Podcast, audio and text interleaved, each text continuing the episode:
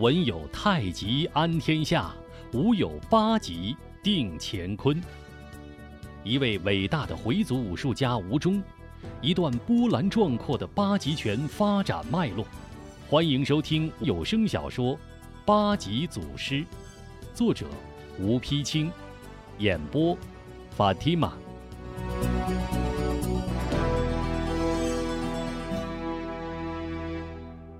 第五回，韩晶晶寄养任义母，小兄妹黑夜扰兵营。吴夫人从清真寺出来，心中纳闷儿，不知钟儿为何又改变了主意，不由轻轻摇了摇头，自言自语道：“这孩子，怎么说变就变呀？”一路直顾思墨。险些和急匆匆走来的韩平撞在一起。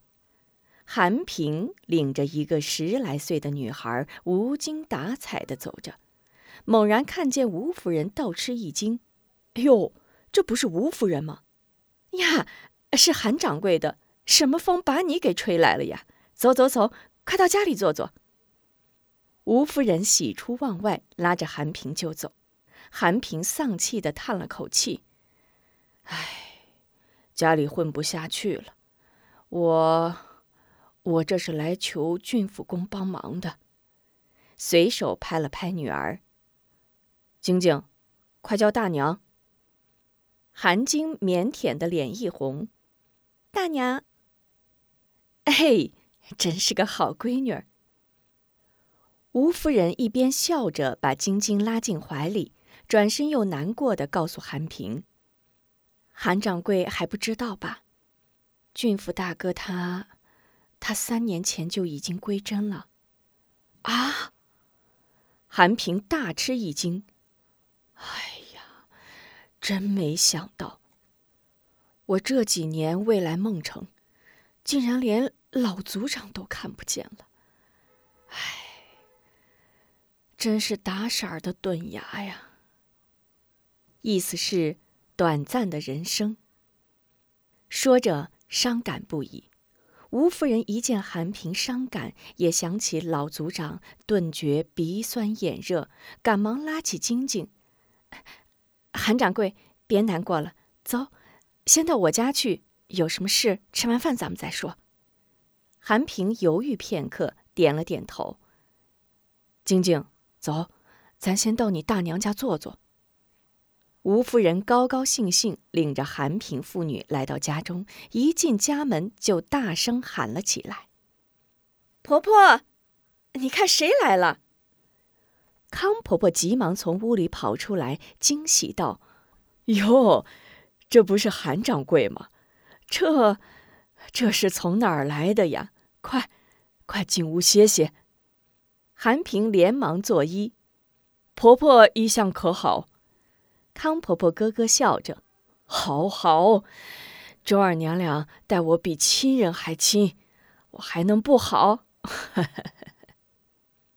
一阵寒暄，韩平父女进屋落座，说着话，康婆婆已经把茶沏好。吴夫人接过茶壶，一边倒水一边问：“ 韩掌柜，刚才说是到这儿来求郡府兄，不是为了何事？”韩平未曾回答，先是唉声叹气：“唉，自从那年送你们来到孟城后，生意兴隆，又生了一个小女儿，一家和和美美。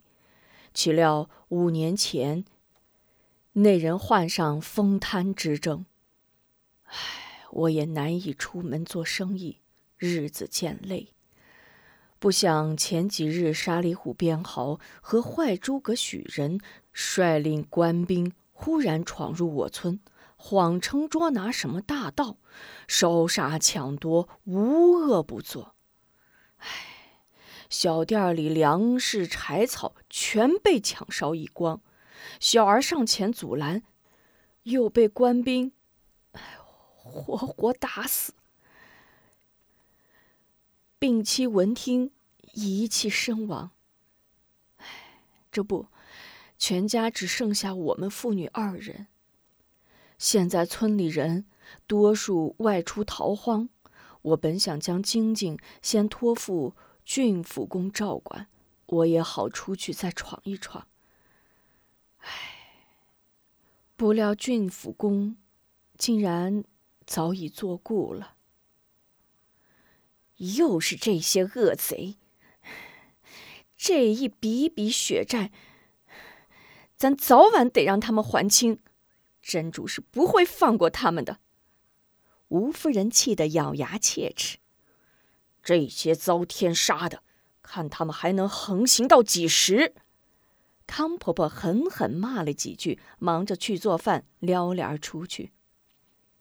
吴夫人同情的望着韩平父女，略一思忖：“韩兄弟。”如你放心，就把晶晶交给我吧，让她和钟儿做个伴儿。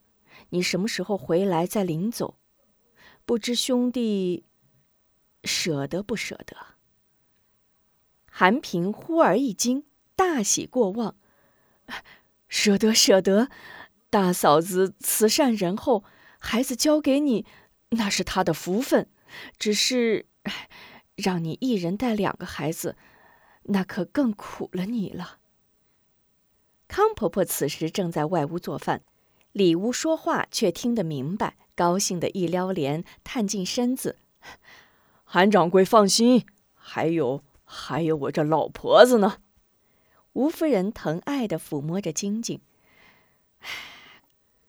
苦点儿算不了什么，晶晶再大点儿，还是我的一个帮手呢。”韩平万分感激，两眼湿润。夫人、婆婆，话既然说到这份上，我韩平什么也不说了。吴夫人若不嫌弃，就让晶晶做你的干女儿吧。干女儿，女儿就是女儿，我可不喜欢什么干不干的。吴夫人打心眼里喜欢这姑娘，没想到一句话就成了自己的女儿，脸上都笑出花来。韩平高兴地给女儿使了个眼色：“晶晶，还不快叫娘！”晶晶羞答答地抱起吴夫人的胳膊，甜甜地叫了声：“娘。”哎。吴夫人答应一声，连忙将韩晶搂在怀里，随即又将韩晶推转身，冲着康婆婆：“快叫奶奶！”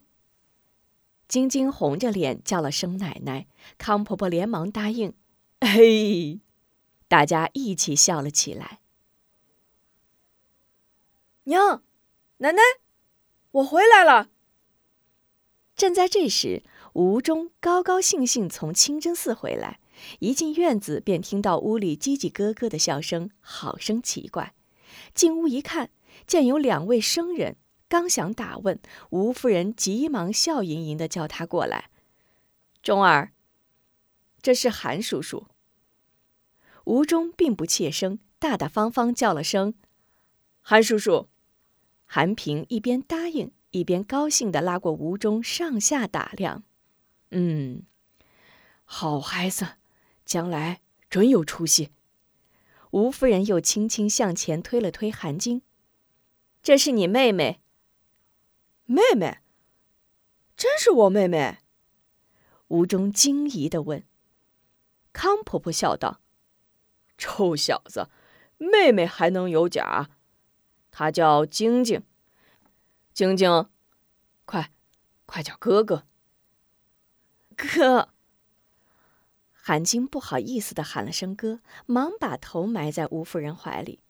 吴中顾不上答应，惊喜的跑到康婆婆跟前，拉着奶奶胳膊，悄声问：“奶奶，以前我怎么没有听说过呀？妹妹还走吗？”康婆婆喜爱的拍拍吴中的头：“小鬼头，你不知道的事儿还多着呢。以后啊，你妹妹就不走了。” 吴中惊喜的睁大眼睛：“真的？哎呀，太好了！走，哥带你玩去。”笑着拉起晶晶就往外走。见晶晶有些羞怯，便拿出一副满不在乎的样子：“别怕，没人敢欺负你，哥会武功。”说着，做了个打人的动作，引得全家一阵大笑。康婆婆见吴忠领韩晶出去，望着两个孩子的背影，笑了笑。这两个孩子倒蛮般配的。我老婆子说句笑话，倒不如啊，干脆给他俩定个娃娃亲。以后韩掌柜无论走到哪里，也就不为女儿的终身大事挂心了。韩平闻听，正中下怀，高兴的一拍大腿道：“此事正合我。”话没说完，见吴夫人没有言语，急忙改口：“哦，婆婆说笑了，一句笑话，一句笑话。”不。韩兄弟误会了，婆婆这话也正合我意，只是钟儿从小任性，有生性好武，我是怕将来委屈了晶晶。吴夫人见韩平误会，赶忙解释。一听吴夫人这话，韩平放下心来。钟儿聪慧过人，强小女十倍，如夫人真不嫌弃，就请婆婆做媒，先把帖子换了。何时完婚再写以扎布？如何？以扎布是穆斯林婚姻手续。好，这个大媒我当了。康婆婆满脸是笑，吴夫人自然满口答应。那就按亲家说的办吧。康婆婆又悄声道：“孩子太小，现在别对他们说，等他们长。”大，三人神秘的笑了起来。这日，小吴忠怀里抱着个布包，布包里裹着一本经书，一路走，嘟嘟囔囔念着“艾利夫”“别”“贴”这些经文字母。从清真寺早习回来，刚走到家门口，正碰见世启抱着个大公鸡走来。嘿！钟叔，过来过来！世启神秘的向吴忠连连招手。什么事儿？吴中奇怪的迎过去。西胜家新买了一只大黑鸡，要跟我们家的大红鸡斗斗。我们商量好了，干脆连狗剩三多二喜子家的鸡也都抱来，来个斗鸡打擂，嘿嘿嘿，比比到底谁家的鸡最厉害。你去吗？听世启这么一说，吴中眼睛都亮了。去，什么时候？世启着急道：“就等你了。”吴中兴冲冲，刚要跟世奇走，身后突然传来韩晶的声音：“哥，你干嘛去？再过一个时辰，老师又要讲经了，你不怕挨罚呀？”韩晶一句话还真把吴中吓住了。其实他怕戴阿红知道。更怕被娘知道，赶紧赔个笑脸。妹妹，你怎么来了？是娘派你来的？别害怕，娘是让我上街去买盐的。不过，我也想去看斗鸡。你如果不带我，我就……好，好，好，带你，带你。你可千万别跟娘说，跟奶奶说也不行。见晶晶点了头。吴忠心里总算踏实了一半，可老师怎么办呢？眼珠转来转去，突然指了指世启：“哎，要不你到寺里替我告个假，敢吗？”“行。”那阿红老头脾气好，我就说，就说你肚子疼。然后他将大公鸡往吴中怀里一塞，说了句：“你先在这儿替我抱着鸡。”就一溜烟的跑了。孟城南街东边有一座古庙，叫吉祥寺。庙前有一块空地，是吉日固定摆摊卖菜的地方。可若不是吉日，那就是孩子们的天下。孩子们的斗鸡打雷，自然就选在这里。吴中、韩晶、士气急急忙忙跑到吉祥寺，见空场上已经集聚了很多孩子，每人抱着一只大公鸡围成一圈，正在等待开雷。西胜抱着他家新买的大黑公鸡，一见吴中、士起来了，说声：“开打吧！”一松手，先把自家的大公鸡放出去。谁敢斗我的黑旋风？士奇也不示弱，立刻放出他的大红鹰，两鸡就像二虎，拼命打斗起来。孩子们看得高兴，一个劲儿的呼喊助威。吴中更是入神，回首把自己经书往韩晶手里一塞，学着两鸡相斗的架势耍吧起来。两鸡正在拼斗，孩子们正在兴头，突然一阵人喊马叫。边豪率领一队官兵冲了过来，孩子们吓得喊叫四散，人乱鸡飞。只听有一官兵喊道：“豪爷，这里都是孩子，没有大盗。”边豪喊一声：“走！”大队人马立刻风卷而去。呸！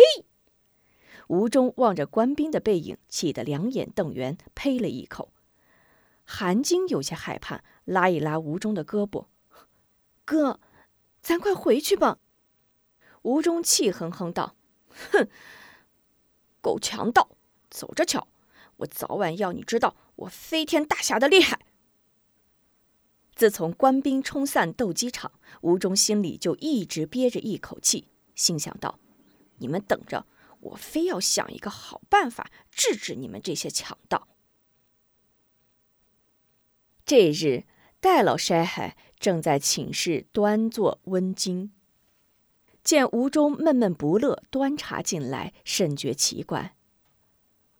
忠儿，这几天怎么老不高兴啊？是不是不愿学了？吴中撇着嘴，瞥了老师一眼：“谁不学了？那是为什么？”戴阿红又问。吴中气道。我恨，恨自己太笨。老筛还笑了笑，真是个孩子，你还想一夜之间就学成个阿红啊？顺手掏出几个铜板，去到街上买把子安息香来。哎，吴忠答应一声，接过钱，依然闷闷不乐的出去。吴忠一路无精打采，低头漫步，来到清真杂货店，刚要进去，却见前面围了好多人，心想定有什么新鲜事儿，急忙跑了过去。吴中走到跟前一看，才知道原来是新戳摊的正兴龙货站开业，人们正在店前围观。忽见一个伙计从屋里用竹竿挑出一挂鞭炮来。也不管有没有人，一出门就把药碾子点着，鞭炮噼里啪啦一阵爆响，吓得人们捂着耳朵乱跑。吴中捂着耳朵跑出人群，忽然站住，愣起神来，一会儿情不自禁的一笑，跑回清真宝货店买了安息香，高高兴兴一路小跑回了清真寺。俗话说。春困秋乏夏打盹，夏日中午，劳累半天的大人们都去找那些门洞树荫睡觉歇凉，可孩子们却喜欢趁着大人歇凉，偷偷下河洗澡、摸鱼、上树逮知了、掏家雀。这天中午，烈日炎炎。吴中见大人们吃完晌饭，各自歇息，便把那些在一起放羊的猫雀狗蛋们全都喊到树林里来。世起纳闷儿：“钟叔，你叫这么多人来干嘛呀？”吴中神秘的一笑：“咱们来个掏鸟蛋打雷，看谁掏的鸟蛋最多，就把大伙儿掏的鸟蛋全归他一人。”西胜一听乐了，一拍胸脯：“嘿嘿，小爷，我爬树快，看我的！”转眼爬上一棵大树，只听一阵叽叽喳喳鸟叫，西圣攥着四五个鸟蛋从树上下来。吴中高兴地喊过晶晶：“妹妹，你提着篮子，只管收。你们谁掏了多少，自己和我妹妹都记得一样，不许耍赖。”这下孩子们都来了情绪，吴中带头呼啦散开，各找各的目标。不到一个时辰，就掏了大半篮子鸟蛋，一报数，竟然是吴中第一。孩子们虽是每人闹了两手鸟屎，一身臭汗，但也无话可说，鸟蛋自然全归了吴中。韩晶见那么多鸟蛋全归了哥，兴奋的咯咯笑，连忙挎起篮子：“哦，这么多鸟蛋都是咱的了，哥，快回家吧，热死了。晚上我就叫娘和奶奶给咱炒鸟蛋吃。”吴中冲韩晶一笑，然后一绷脸：“就知道吃，告诉你，这事可千万别让娘知道。”那，你要那么多鸟蛋干什么呀？韩晶实在纳闷，你别问了，哥有用，有大用。吴中越显神秘，韩晶假装生气：“我不管，你要不告诉我，我就去叫娘问你。”一提娘，吴中哪里还敢得罪妹妹，赶紧小声央求：“别别别，好妹妹，等没人了，哥再告诉你行不？这事儿要让娘知道，可就糟了。”韩晶本来就是个鬼丫头，一听吴中这话，眼睛一眨，就把西圣喊过来。西圣，瞧你身上又是屎又是汗的，哎呀，多臭！还不快领他们上北大坑洗个澡去呀？一句话提醒了西圣。对，咱们再到北大坑去比比扎猛子去吧。谁敢去，跟我走了。席胜这一呼喊，谁也不敢落后。我敢，我也敢！众孩童呼啦一阵，都向北大坑跑去。见孩子们跑远，韩晶绷起脸来：“哥，这回该说了吧？”吴中无可奈何，只好附到晶晶耳边小声叽咕几句。这一叽咕可不要紧，吓得韩晶差点没跳起来。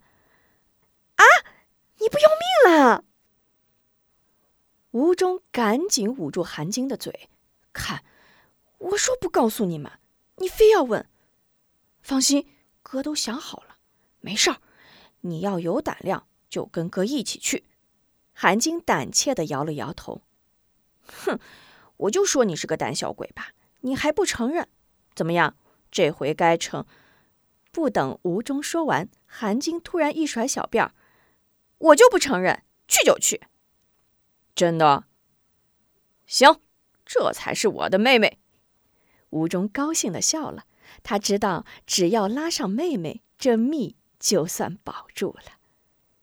妹妹，你先回家等着，我一会儿就回来。哎，你可千万别跟娘和奶奶说呀。韩晶认真的点点头。嗯，我知道。吴中提着篮子一路小跑来到杂货店。将篮子往柜台上一放，就大伯大伯的喊起来。老掌柜急忙过来答应：“嘿，是钟儿呀，要买什么呀？”吴中不好意思的一笑：“ 大伯，我想用这篮子鸟蛋换一挂鞭炮。”用鸟蛋换鞭炮，哈哈，真是新鲜事儿啊！老掌柜看着这个天真有趣的孩子，打内心里喜欢。大伯，呃这鸟蛋可好吃了，娘说做熟了比鸡蛋还香呢。吴中担心不换给，一劲儿的解释。老掌柜笑眯眯看了看篮子里的鸟蛋，呼，这得掏多少鸟窝呀？算了，看你这心成劲儿。大伯呀，送你一挂，顺手拿一挂鞭炮放进篮子里。这鸟蛋啊，你就拿回去叫你娘给你煮煮吃吧。真的，吴中抑制不住惊喜。老掌柜笑道：“那还有假？啊，呃，太好了，谢谢大伯，鸟蛋还是给您老吃吧。说着，连篮子也没要，将鞭炮往怀里一掖，一溜烟儿跑了。